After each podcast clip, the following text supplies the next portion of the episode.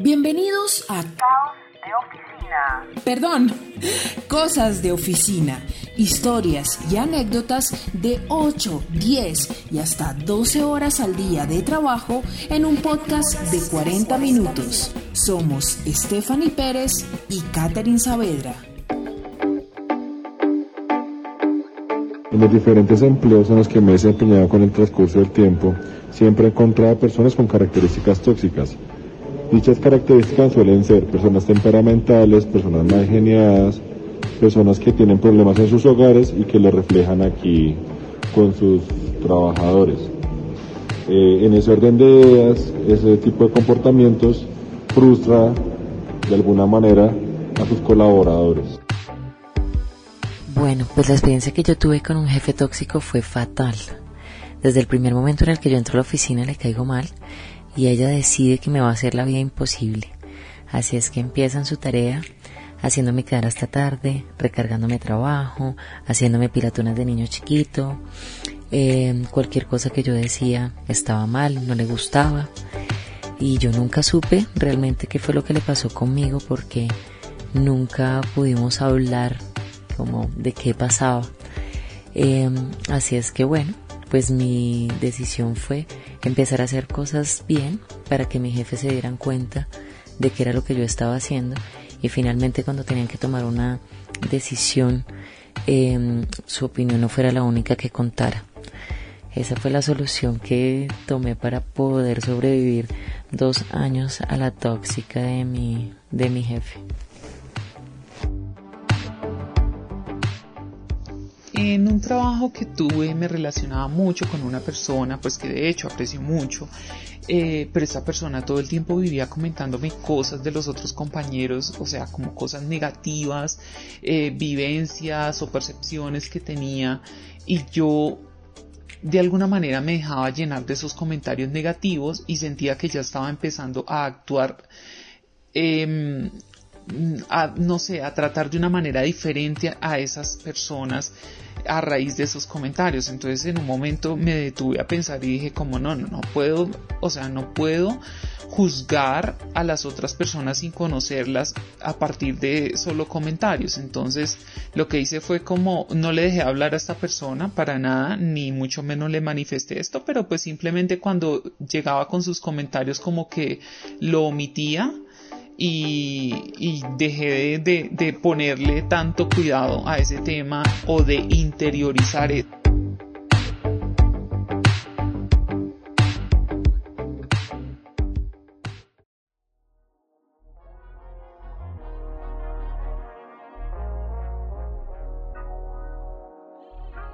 Hola Steffi, ¿cómo estás? Bienvenida a un nuevo programa de Caos y Cosas de Oficina, nuestro noveno podcast.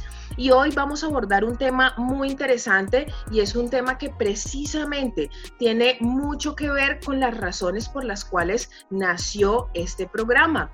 Vamos a hablar de las culturas eh, difíciles organizacionales, de esas personas que de pronto nos rodean en nuestros trabajos y que a veces no sabemos cómo abordarlas, cómo tratarlas, qué hacer.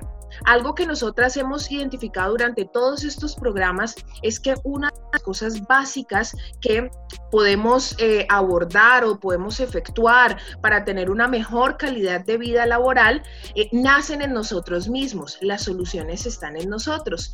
Pues hoy vamos a conocer y nos van a ayudar a buscar al interior nuestro cómo, cómo sobrevivir eh, a estos ambientes culturales, Steffi. Claro que sí, hoy nos acompañan dos invitadas muy especiales que vienen de una organización que tiene un nombre bastante particular, o por lo menos a mí me pasó, Caramelo Escaso, y pues ellas nos van a ayudar como a resolver esas inquietudes que todos tenemos sobre esas culturas organizacionales que son difíciles en apariencia, pero que hacen parte también de esos entornos laborales en los que estamos inmersos y que tienen sus personajes, como vemos en las películas, en las series, hay personajes característicos dentro de estos entornos.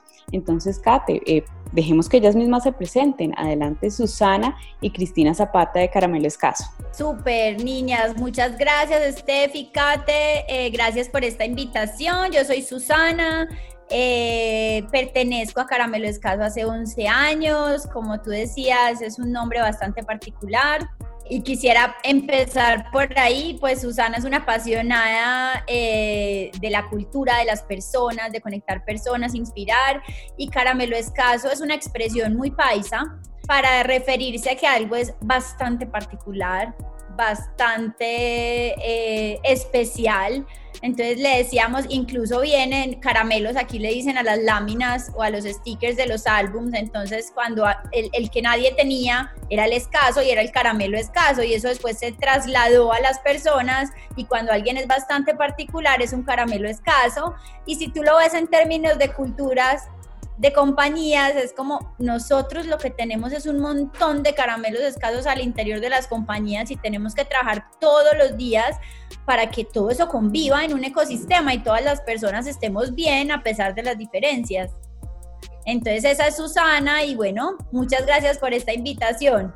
A ti Susana, muchas gracias por acompañarnos. Bueno, Cristina, ¿cómo estás? Hola, yo soy Cristina Zapata, mil y mil gracias por esta invitación.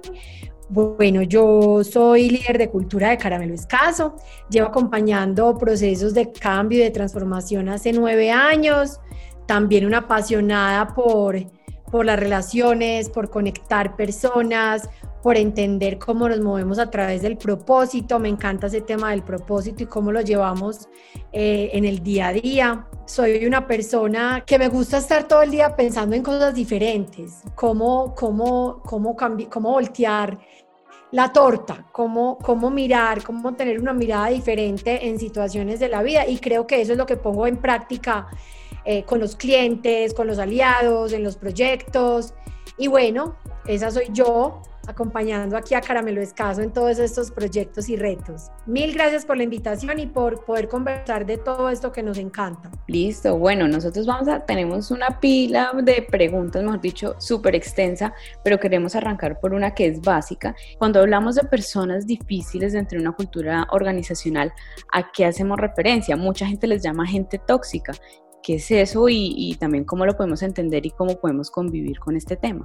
Cuando, digamos que a mí me, cuando ustedes decían al principio culturas difíciles, yo creo que hay algo que de pronto eh, nos hemos dado cuenta como en este camino y es que las culturas son, las culturas son, ¿cierto? Las culturas yo diría que no son fáciles o difíciles, sino que las culturas están marcadas por unos comportamientos y unas competencias y un ADN que hace que cada compañía sea la compañía que es.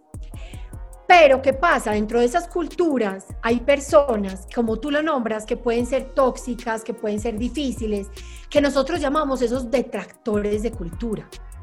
Y uno dirá, pero, pero ¿por qué porque en mi cultura hay detractores y nosotros velamos por la cultura, nosotros declaramos, eh, queremos que sea de una forma, pero hay estas personas que hacen que sea de otra forma. Eso es natural y eso va a pasar. Ahí lo importante es identificarlas y hacer y cómo hacer a través de, digamos, de un plan, de un proceso, de una gestión, que estos detractores se vuelvan embajadores de mi cultura. Y ahí hay una gran, digamos que ahí nos, sumergiríamos en, una gran, en un gran proceso y es cómo coger estas personas y que se vuelvan esos, esos movilizadores desde lo positivo. Que no sean siempre el, la piedra en el zapato, el tóxico, el que siempre vamos a ver como el que no nos está ayudando a apalancar esa cultura para lograr esos retos de compañía que tenemos, sino que cómo lo volvemos un aliado. Sí, ahí, ahí tocas un tema muy clave y es que normalmente cuando hablamos de detractores de cultura tenemos que tener mucho cuidado. ¿Por qué? Porque hay personas que cuestionan y cuestionan las formas de hacer las cosas, pero no significa que sean detractores. ¿Qué pasa? Entonces decimos, no, es que el embajador es el que siempre está listo, el que tiene buena actitud, pero vemos como un detractor o una persona tóxica al que está cuestionando permanentemente. Y es que vivimos en una cultura latina que no invita a, cuestionarse, a decir las cosas que no, con lo que no estamos de acuerdo. Entonces a veces los confundimos y los tildamos de tóxicos cuando en realidad lo único que están buscando es nuevas formas, nuevas alternativas. Entonces hay que ser muy cuidadosos en quién es realmente tóxico y quién es realmente una persona que está cuestionando nuestras formas de hacer las cosas, que son los que nos llevan realmente a los lugares que nadie se imagina o a esos puntos de innovación. Muchísimas gracias Cristina y Susana, muy claros y, para nosotros siempre es, es, es demasiado importante tener estas conversaciones teniendo presente la experiencia que ustedes tienen de asesorar importantísimas empresas en este país porque son empresas muy grandes, de muy buen prestigio, que, están catalogadas como em, los mejores lugares para trabajar en el país. Eh, ¿Ustedes qué tipo de, de personajes, detractores, tóxicos han identificado? No sé si ustedes los han catalogado con algún nombre o los tienen caracterizados y nos puedan hablar como de algunos de ellos, de los que son más constantes eh, al momento de realizar un proceso eh, cultural o un proceso de intervención. Claramente, y eso me da risa porque se me vienen a la cabeza muchos ejemplos de estas personas que cree uno al principio que uno no, va a poder o que uno dice tan teso porque si incluso uno dice compañías, usted está declarando que nuestro ADN, que nuestra cultura es esta, ¿por qué esta persona está acá? ¿Qué es lo que pasa? ¿Qué es lo por qué no la invitamos a ser parte del cliente?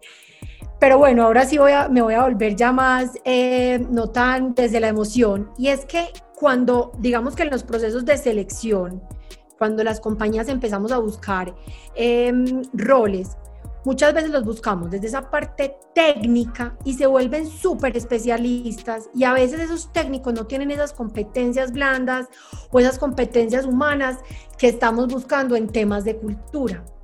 Y ese es, digamos, que un tema que se vuelve en la conversación de muchas compañías y es, pero es que me da el resultado, pero es un teso, pero es que este le grita a la gente, este pues de liderazgo no tiene ni idea, no, es que este es el tóxico del, área, pero nos da todos los resultados. Decime cómo lo vamos a sacar. O decinos eh, qué hacemos con esta persona que se vuelve, es como el que, ay, como el que, que no me deja avanzar como en todo ese en toda esa parte de la gestión de la cultura. Y yo les voy a ser muy sincera, eh, en los procesos que digamos que, que yo he estado participando, estas personas hay que gestionarlas. Yo no conozco a hoy una persona que si tú le hablas, si tú tienes conversaciones intencionadas, si a través de un acompañamiento estas personas se te pueden volver aliadas del proceso. Ojo, cuando yo elevo mi nivel de conciencia y me hace sentido que me digan que doy muy buenos resultados, pero que me está faltando el tema de las relaciones o el tema hablando, cuando a mí eso me hace sentido, yo lo voy a trabajar, yo lo voy a incorporar, yo voy a pedir ayuda y yo voy a decir, ¿saben qué? Tienen razón, yo quiero hacer parte de, de eso que ustedes están diciendo, de acompañarnos, de llevarnos, de, de, de no ser el tóxico, por llamarlo así, de la compañía, pero eso es fundamental. Si a mí me hace sentido y lo quiero hacer, porque también hay personas que dicen, yo soy así, así vengo haciéndolo hace 20 años, soy, y ahí sí, les digo, es muy difícil, digamos que trabajar o acompañar este tipo de personas donde la persona no tiene la intención. Cuando la persona tiene la intención, créanme que el proceso es enriquecedor. Nos han tocado procesos donde al final dicen, gracias, Gracias porque yo no quiero salir de esta compañía dejando sangre en el camino y creo que muy ácido el término, pero no quiero salir siendo aquí el malo, el que pereza, sino que quiero que dejar huella y gracias a ese acompañamiento y al que me hagan ser consciente de eso, puedo, digamos que tener esa diferencia en, en, dejar huella. Entonces, en esos procesos, yo creo que cuando uno tiene la intención, cuando conversamos con las personas y cuando somos capaces de volverlos aliados, se, vuelve, se vuelven, mejor dicho, líderes y movilizadores de la cultura. Hay un tema clave acá eh, que quisiera sumar y es que al final la cultura se mueve si los líderes se mueven, si los líderes tienen esa intención. Entonces ustedes, a mí no me gusta mucho poner etiquetas, pero definitivamente hay dos tipos de personajes el líder, el CEO o el presidente que le crea la cultura y es el embajador, el que está en todas las reuniones de cultura, el que uno va a hacer una reunión extraordinaria, yo estoy, yo le saco tiempo, yo le saco agenda, él sabe cuál es su ruta de comunicación, él sabe qué quiere que pase con la cultura. Y hay otro tipo de líderes que creen que es una responsabilidad de talento humano. Entonces están convencidos es que todo el mundo está hablando de cultura, que hay que hacer eso, pero yo, pero yo no, o sea, las de talento humano, que vayan y hagan el tema y se lo delegan a talento humano, entonces ahí tenemos dos tipos de compañías súper claras, las que tienen una cultura súper contundente, que todo el mundo admira, inspiradora y los que se nota claramente que la cultura no es su prioridad, porque lo delegan. Entonces está el líder que delega la cultura y el líder que se apropia de la cultura. Y eso es muy importante. Y una vez te metes a la compañía sucede lo mismo. Están los que creen que el tema de cultura es un proyecto y es como, ¿cómo va ese proyecto? ¿Cómo va el proyecto de las de talento humano? ¿Cómo va ese proyecto? Y, yo, no, no, no, pues sí, me, me, citan y todo, pero yo, yo aquí pues a veces, a veces estoy en sintonía y a veces no, como que no se, no se han dado cuenta que la cultura es con ellos y hay unos líderes que encuentras en las compañías, el de operaciones, el de manufactura, que tú nunca pensarías que sienten la cultura y son los primeros embajadores, los que le creen a la cultura, los que quieren estar en ese comité de cultura. Entonces, de entrada, reconocería como esos dos tipos de, compañías y de liderazgo. Súper chévere, Susana, lo que dices y también Cristina, eh, me parece muy interesante porque acá no estamos diciendo lo que llamamos tóxico es tóxico porque sí, sino que hay unos diferentes roles de acuerdo a unas situaciones entre la organización y unos objetivos. Entonces, sobre esa línea, digamos que una compañía tiene el objetivo de hacer un proceso de gestión del cambio. Yo estaba en compañías donde se han empezado este tipo de procesos y generalmente hay como una fragmentación. Me da la sensación que la organización se divide en dos, los que quieren el cambio y los que quieren que las cosas sigan igual. Entonces ahí surgen dos personajes distintos que de pronto en la jerga empresarial yo los alcancé a escuchar, la vaca recostada que no deja que avance el proceso de gestión de cambio o los camaleones que se van adaptando entre sí pero que también pueden ser peligrosos. ¿En qué consisten esas dos personalidades y por qué? Hay que tener como cierto cuidado con ambas y, cómo manejar esos procesos de gestión del cambio con los diferentes roles dentro de la organización. Cuando estás en un proceso de gestión de cambio, nosotros cada vez tenemos más claro que un proceso de gestión de cambio es un proceso de conversaciones, es donde tú pones a conversar en una línea y en una dirección a la organización para que, para que cambie alrededor de una intención, ¿cierto? Y tú pues como todas sabemos, no podemos hacer que la gente cambie eso y eso ni siquiera lo deberíamos decir y uno no debería estar hablando de procesos de gestión de cambio, como haciendo que las personas cambien. desde ahí entramos haciendo que eso genere como una, como una contravía en, la, en, la, en el discurso y entonces ahí cuando tú mencionas esos dos personajes, algo que nosotros hemos aprendido es... Definitivamente a la vaca recostada hay que detectarla desde muy muy empezando ese proceso y hacerla de verdad un embajador del proceso. Y esa vaca recostada, al final, si tú la entiendes, si tú la, la, la, gestionas en la dirección que es, si te pones en sus zapatos de por qué es la vaca recostada, o por qué no está participando, o por qué no quiere, o por qué no le importa es porque no se siente involucrada, porque siente que aquí lleva un proceso donde no la oyen. Probablemente son personas que han alzado demasiado la mano y nunca nadie las oye. Entonces llega un proceso como este y ella dice como, no, ah, no va a pasar nada distinto a lo que siempre pasa en esta compañía. Nadie me oye, pues sigo igual. Entonces también em, empezar a detectar esas personalidades, qué pasa ahí, por qué están así, y es cuando tenemos que empezar a conversar distinto a conversar entendiendo los porqués, a conversar entendiendo qué nos está motivando desde el inconsciente de la persona. No por nada nosotros le metemos a los procesos antropología, ciencias del comportamiento, porque a veces tú te comportas así de forma inconsciente, nuestro cerebro funciona como Waze y ellos no lo están haciendo porque quieren ser así o porque intencionadamente dicen yo aquí no voy a participar, es porque inconscientemente se desconectaron. Entonces, ¿cómo haces para identificar? Lo primero que nosotros hacemos es meternos, tratarnos de meter en esos cerebros, identificar cuáles son esos inconscientes que los están moviendo.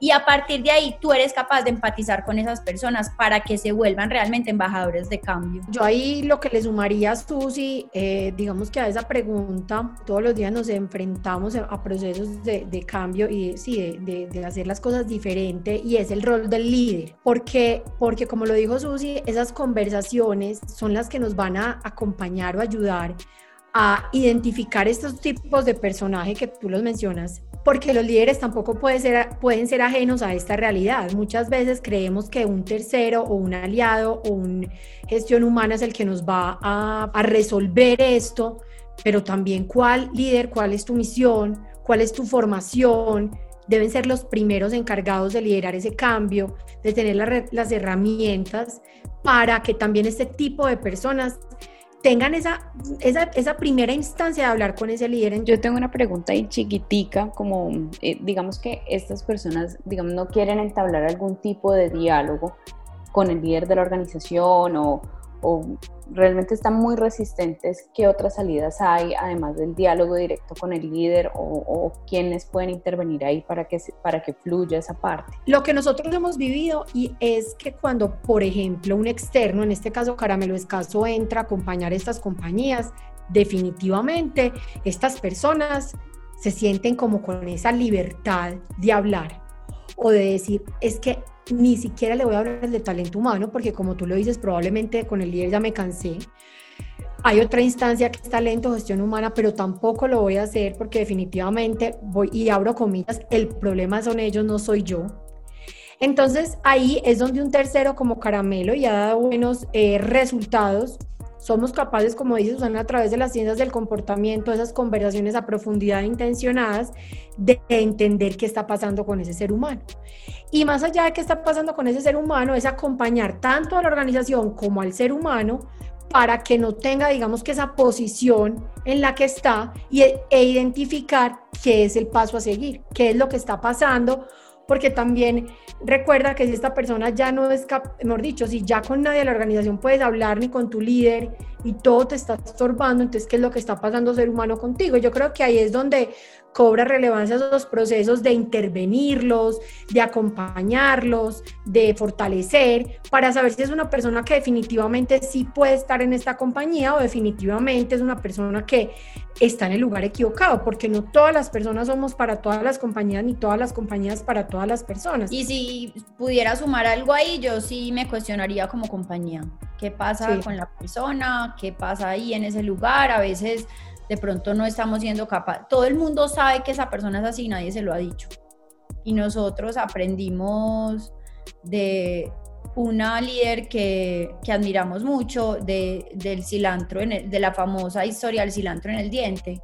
Y el cilantro en el diente es que, por favor, no me dejen tener el cilantro en el diente en esta reunión y, todo este día yo tuve un cilantro, un cilantro en el diente y nadie me lo dijo. Entonces probablemente esas personas nadie se los ha dicho. Todo el mundo sabe, se rumora todo el día, es que mira, es que Peranito, es que este, y miralo otra vez y no habla y no se involucra y nadie le dice, pero es que sucede. Uno cree que eso es como, de verdad, como ciencia ficción y no, es real. Nadie le dice, él no sabe, él no sabe dónde tiene que cambiar, no sabe por qué se, no está involucrándose, entonces nadie le ha, le ha hecho como ese llamado de atención para que se involucre. Y yo quisiera acá, puede que me extienda, pero es que no lo quiero dejar de decir y hay una palabra que a nosotros nos encanta y es el contagio social. Ahora no, es, no está muy bienvenida la palabra contagio, pero ¿qué hacemos? Funciona. Entonces, en términos de contagio social, ¿qué pasa? Nosotros somos o nos movemos en grupo. Y como se mueva mi grupo, me muevo yo. Entonces, lo que hacemos nosotros muchas veces en ese tema de gestión de cambio es que empezamos con los que voluntariamente quieren estar. Y hacemos que el proceso sea tan impactante, tan inspirador, que empiezan a levantar cabecitas por los lados. Ve, ¿qué está pasando allá? Yo quiero estar en la próxima conversación. Ve, mira, este que nunca va, fue y salió diciendo que podía decir las cosas. Yo también quiero estar allá. ¿Qué pasó? ¿Cómo la abordaron? ¿Qué pasó en esa conversación? Y el contagio social nos permite eso. Es, venga, ¿cómo hacemos para que los que quieran estén y los otros se vayan sumando a través de ese contagio? Mientras ustedes hablaban, em, yo pensaba, bueno, cualquier persona nos puede estar escuchando en este momento. Eh, yo de pronto que estoy escuchando este podcast no soy líder, no tengo un equipo al cual eh, pues gestiono, pero vivo la cultura y además comparto con mis compañeros de trabajo hay compañeros de trabajo que, como lo hemos hablado durante todo el programa, tienen comportamientos difíciles, situaciones difíciles, que pueden ser no líderes, pero que impregnan en, las áreas, en los procesos. Yo como persona ¿qué, ¿qué estrategias le puede dar Caramelo Escaso para que yo no me deje contagiar de esa negatividad, para yo poder poner límites, trabajar con esas personas, trabajar con ese equipo, pero eh, sin, sin afectarme emocionalmente. Listo, Kate, muchas gracias. Esa pregunta es buenísima, porque además eh, líder no es aquel que tiene personas a cargo, líder es aquel que es capaz de hacerse cargo de sí mismo. Y si yo soy capaz de hacerme cargo de mí mismo, soy capaz de hacerme cargo de mi entorno, ¿cierto? Y servir es dar lo mejor de mí donde la vida me ponga. Entonces yo escojo si quiero tener una actitud pasiva o una actitud activa. Y una actitud activa es el que realmente es capaz de servir, de ayudar, de poner buena actitud, de poner buena energía, de ver que hay una persona que no está montada en ese proceso como la monto, ¿cierto? Entonces es esa lección personal. Y esa lección personal no la controla ni talento humano, ni los líderes, la controla cada uno. Totalmente, totalmente. Yo me iba a enfocar mucho en eso y es en el tema de la actitud. Yo creo que una, cuando decimos que la cultura es lo que hacemos y cómo somos en el día a día, es cuál es mi actitud frente a los retos, frente a los momentos difíciles, frente a los momentos fáciles. Entonces, si lo vuelvo más a lo práctico, mi actitud frente a un compañero que definitivamente dice uno, este va como contracorriente, como que no me deja, como que, entonces, ¿cuál, ¿qué actitud voy a asumir yo? Entonces, primero, hablo con esa persona, pero es que esa persona es muy difícil, no es, no es fácil hablar con ella, perfecto. ¿Cómo busco la forma de que en mi equipo primario, con mi líder, podamos hablar con esa persona? Entonces, como, como eh, ¿cuál va a ser mi posición frente a una situación de estas? Y yo creería que por último es no dejarnos contagiar de, los, de, las, de las manzanitas podridas, porque son tremendamente eh, contagiadoras, sino más bien tomar una actitud de respeto a tu posición, pero o ¿por qué no esto? ¿O por qué no hacemos esto de forma positiva? ¿Por qué no lo vemos de otra forma? ¿Por qué no le damos la vuelta? Y em, no, no, no llevarnos como con esa, por esa inercia, sino tomar una, una posición diferente yo ya eh, ahí digamos que, nosotros nos debemos liderar a nosotros mismos y gestionarnos a nosotros mismos y tomar las decisiones de, servir y de, de realizar eh, acciones y demás. Ya cuando yo soy líder y de pronto, eh, no sé, cambio de trabajo, llego a una organización e integro un nuevo equipo y me doy cuenta que mi equipo es bien difícil y yo soy un líder eh, que tengo las ganas, que tengo la actitud, estoy emocionado, no sé qué. ¿Qué, recomendaciones le, darían ustedes a, a, ese líder? Yo diría que cuando mencionas llega un equipo difícil, entonces yo vuelvo y repito qué es un equipo difícil. Entonces, digamos que para ese líder es primero entender a través de las conversaciones y somos muy reiterativas con este tema, niñas, pero definitivamente las conversaciones son las que nos van a decir qué tipo de compañía tengo, qué tipo de conversaciones soy capaz de poner sobre la mesa. Si yo como líder no soy capaz de decir las cosas, de hablar, de dar feedback, de entender, va a ser muy difícil trabajar eh, hacia esa cultura meta. Entonces, llega este líder con toda la intención y con toda la buena voluntad a un equipo que quizás tiene algunos problemas en el fondo, es entender ese equipo, es conversar uno a uno con el equipo a través de metodologías, cómo logro entender qué es lo que está pasando. Probablemente la situación ya no es personal, sino de la empresa. Probablemente hay un tema o un pico en el clima, no en la cultura, sino en el clima que los está afectando.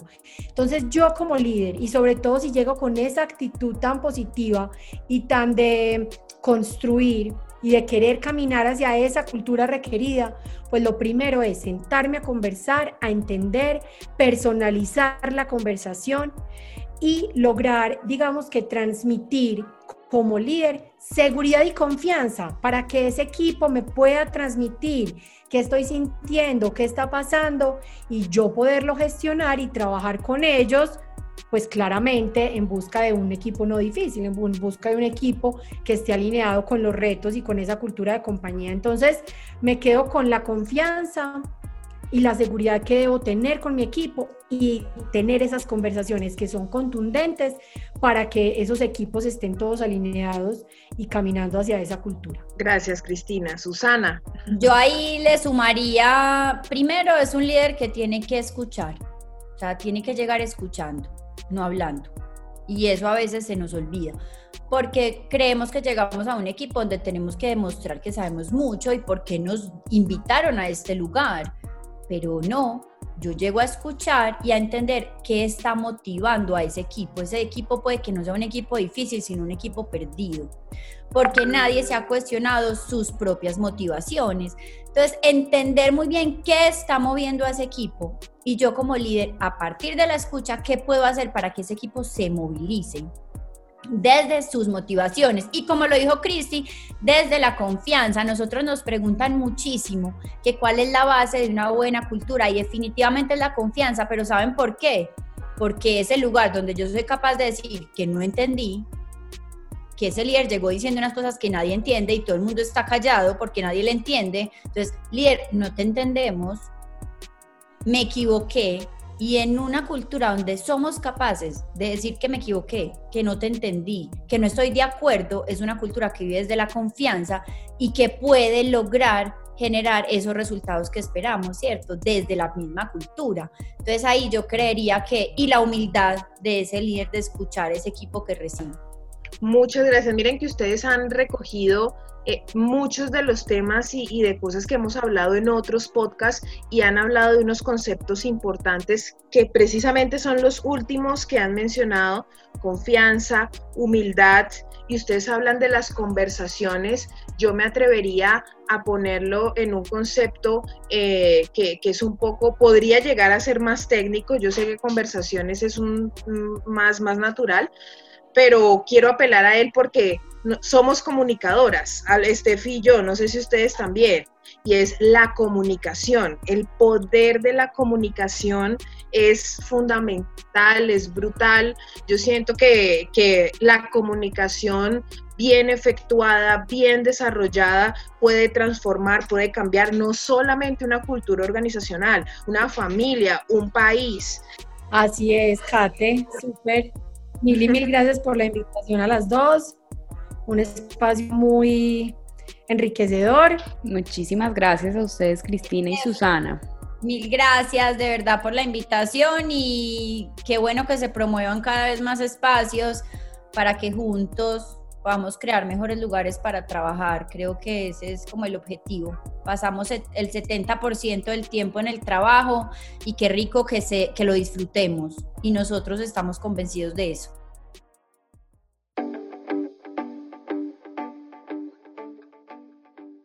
Hola Catherine, Stephanie. Bueno, sí, dentro de mi experiencia laboral tuve la oportunidad de liderar diversas personalidades, sin embargo hay una que eh, me dejó, por llamarlo así, marcado y es por su peculiaridad. Esta era una persona que siempre quería estar en todo, siempre quería saber de todo y siempre mostraba a partir de su dialecto, a partir de cómo se expresaba, una seguridad bastante fuerte en todo lo que hablaba y en todo lo que decía. Sin embargo, esto aquí es donde viene el pero de las cosas era que siempre lo soportaba con diversos chismes, porque siempre lo mostraba como si fuera algo totalmente cierto, ¿no? Entonces decía, yo escuché que de esto dijeron esto y esto y esto y esto. Y a partir de allí, eso genera un ambiente de inconformidad con las personas que lo rodean, de personas que se sienten incómodas porque hablan respecto a cosas que no son ciertas y esto puede ser bastante tóxico.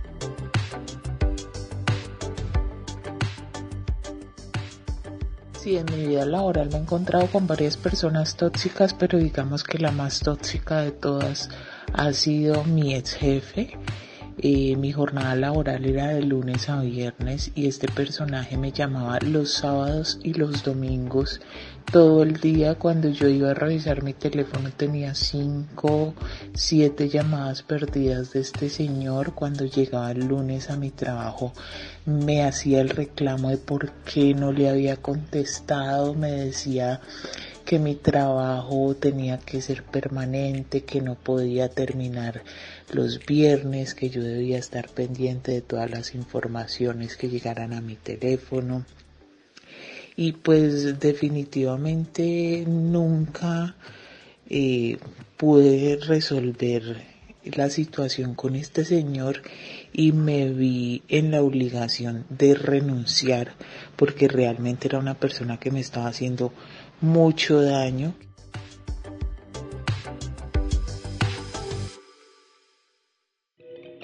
Bueno, Kate, y después de este jugoso Vox Pop y de toda esta charla tan extensa que tuvimos con las personas de Caramelo Escaso, pues tenemos una de nuestras secciones favoritas en Caos y Cosas de Oficina, nuestro top 5. Este top 5 precisamente tiene como base un libro que digamos que fue el inicio y la inspiración para llevar a cabo este, este programa.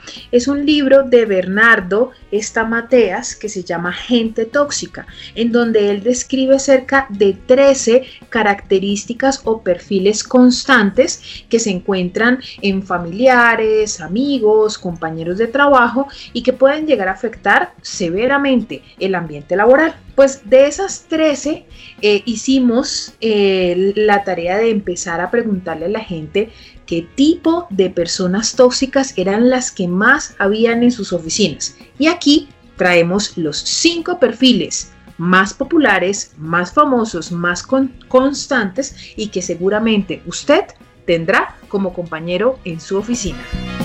El chismoso aquel que está pendiente de todo lo que usted y los demás compañeros hacen. Si entra, si sale, por qué gana más, va y cuenta. Es aquel que todo lo quiere saber, todo lo sabe y a todo el mundo se lo cuenta. El mediocre, aquel compañero de trabajo que siempre dice, pero es que así lo hemos hecho toda la vida. ¿Para qué vamos a cambiar ahora? El que dice, eh, pero es que así como vamos estamos bien. O yo para qué me voy a esforzar si es que por esforzarme no me van a pagar más. Y entonces es ese compañero que limita eh, el desarrollo del equipo, limita el trabajo y el, y el desarrollo de los demás, precisamente porque su trabajo lo hace o lo lleva a media marcha o hace lo básico. El descalificador y hay que tener mucho cuidado con esos. Esos son bien difíciles. Son aquellos colaboradores, compañeros de trabajo que simplemente tienen las frases perfectas para destruir cualquier cosa, iniciativa, sentimiento, sensación, cualquier cosa que se esté haciendo, iniciativa, desarrollando en la organización para que no dé frutos. El envidioso es aquel que es súper difícil de manejar, tenerlo eh, con discreción, con discreta eh, distancia, lejanía, hay que manejarlo con pinzas, porque es aquel colaborador que siempre está muy similar al chismoso, pero este tiene un aura un poco más negativa, que siempre está pendiente de todo lo que sucede con el otro, pero de un tono negativo, es aquel que repara todo, absolutamente todo, y tiene esa aura negativa esperando a que, a, delatar eso que esté sucediendo y, y voltearlo en contra de lo positivo que le pueda estar pasando a ese equipo, esa persona o esa área. Esta es una combinación de dos perfiles. Es el jefe autoritario y el agresivo verbal. Y este es hay que tenerlo presente y hay que tener también muchísimo cuidado eh, porque pueden estar cada uno en, su perfil o constantemente los encontramos combinados.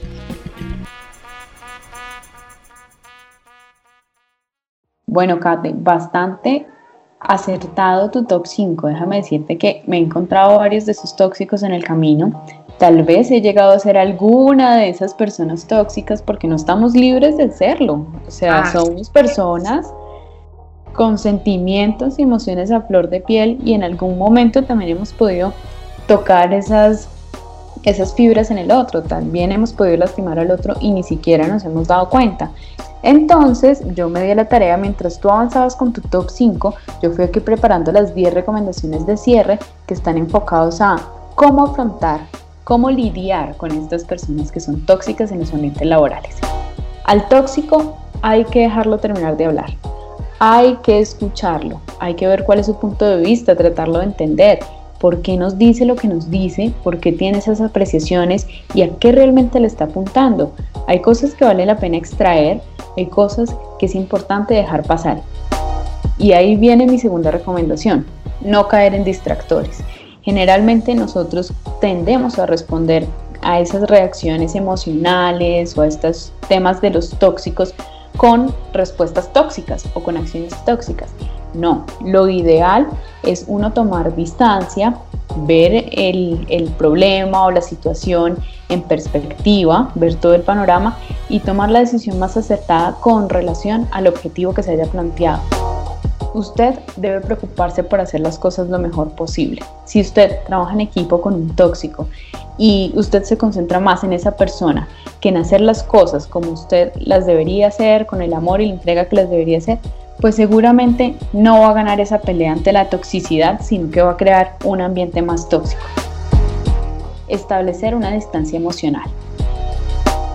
No asumir un comportamiento tóxico frente al tóxico, lo que ya hablábamos un poco brevemente eh, anteriormente, porque eso es lo, lo, primero que nosotros hacemos, es como esa efervescencia del momento, si este me vino a gritar, entonces yo también tengo que gritar más duro. No, tomémonos un momento para calmarnos, analizarnos, contar hasta 10, como ya lo hemos dicho muchas veces acá en el programa, respirar profundo y seguir adelante dejar claros los límites del tóxico. Si usted está trabajando en el mismo equipo del tóxico, establezcale cuáles son las actividades a las que él se va a dedicar y cuáles van a ser sus resultados y hasta dónde llega el alcance de su trabajo. Sea educado, simpático, no se ponga con groserías, todo lo contrario. Si usted responde con educación, va a quedar mucho mejor que la persona tóxica que le está hablando con grosería. Hay que enfrentar estas situaciones con compasión. Este es otro de los consejos que encontré y es que la compasión no consiste en tenerle lástima a la otra persona como muchas veces se ha interpretado, sino en tratar de entenderla un poco porque hace lo que hace, obviamente sin irse al plano emocional, pero sí se trata de perdonar un poco esas ofensas. Bueno, ya cuando estamos en un entorno laboral, donde hay un equipo de talento humano y donde hay unas encuestas de clima organizacional donde los, las personas tóxicas o los entornos tóxicos salen a relucir, pues sí es importante hacer unas, unas sesiones de feedback o de retroalimentación o de retrospectiva que permitan justamente a esa persona enterarse del daño, entre comillas, que le está causando la organización con su actitud, con su comportamiento, con su forma de referirse a los otros. Y nos vamos al último punto y es, em, bueno, este me parece muy bueno porque se trata de, la, de limitar el contacto físico con los tóxicos. Incluso ahorita no tenemos contacto físico, pero sí sí podemos ahorrarnos ciertas reuniones, ciertos espacios donde estemos compartiendo, porque eso también nos llena, nos carga de una energía eh, que no es positiva para nosotros. Pues lo, lo ideal es como, como ir muy al punto a lo que tengo que trabajar con esta persona tóxica y no involucrarlo también en todas las cosas que tengo que hacer porque seguramente lo voy a tener presente pullando todo el tiempo. A ti, Steffi, pues muchísimas gracias, al equipo de Caramelo Escaso, a las personas que participaron del Vox Pop. Creo que este programa es chévere y, muchos nos sentimos identificados porque, como tú lo dijiste muy bien y, y lo hablábamos nosotras dos mientras hacíamos toda la producción de este podcast, y es que tengamos presente que aquí hablamos de unos tóxicos y siempre vemos que el tóxico es el otro. Pero si hacemos una autoevaluación, podemos estar identificando que en muchas ocasiones nosotros mismos pudimos haber tenido X o Y actitud que llegamos a, a, ser catalogados como el tóxico del otro. Invito a todos también a que puedan leer muchísimo, hay muchos libros que nos apoyan en esto. El tema de la toxicidad en las oficinas es un tema de mucho que hablar, pero es un tema también que, como les, les estamos diciendo, no hay que ver en el otro, hay que verse en uno mismo. Entonces, un abrazo para todos y Steffi, invitemos entonces a todos nuestros eh, oyentes para que nos escriban, nos propongan temas en cosas de oficina gmail.com. También les recordamos que estamos en Instagram, que nos pueden encontrar como cosas de oficina podcast para que nos den like, para que compartan, nos posteen la información. Y también recuerden, Steffi, y este te lo dejo a ti ¿Cómo podemos ingresar a Patreon? ¿Por dónde se puede ingresar? ¿Y qué se van a encontrar nuestros oyentes ahí en Patreon? ¿Qué es eso? Patreon es una plataforma de crowdfunding donde básicamente las personas apoyan los contenidos que están ahí y eh, pues dan una contribución muy, pues una contribución simbólica, pero muy significativa para nosotros. Y ahí tenemos unos planes especiales a los cuales se pueden suscribir. Uno tiene que ver pues con el apoyo a la causa a, este contenido, que lo sigamos realizando y que sea un contenido de calidad. El segundo es una opción que les permite eh, recibir un newsletter nuestro con unas recomendaciones muy específicas de acuerdo a los invitados y los programas que nosotros tratamos cada, cada 15 días. Y finalmente, tenemos otra opción que les permite participar de nuestros comités editoriales para incluir alguno de, de nuestros invitados o para sugerirnos un tema en especial que les gustaría escuchar y que les afana oírlo hoy mismo. Nos vemos en la conferencia que vamos a dar para la Universidad Autónoma de Occidente, pero que todos pueden acceder a ella. Se llama Construyendo experiencias persuasivas, claves para conectar mejor con tu audiencia. La vamos a realizar el jueves 19 de noviembre a las 6 pm. Eso es todo por hoy, Steffi. Un abrazo a todos nuestros oyentes. Chao. Chao.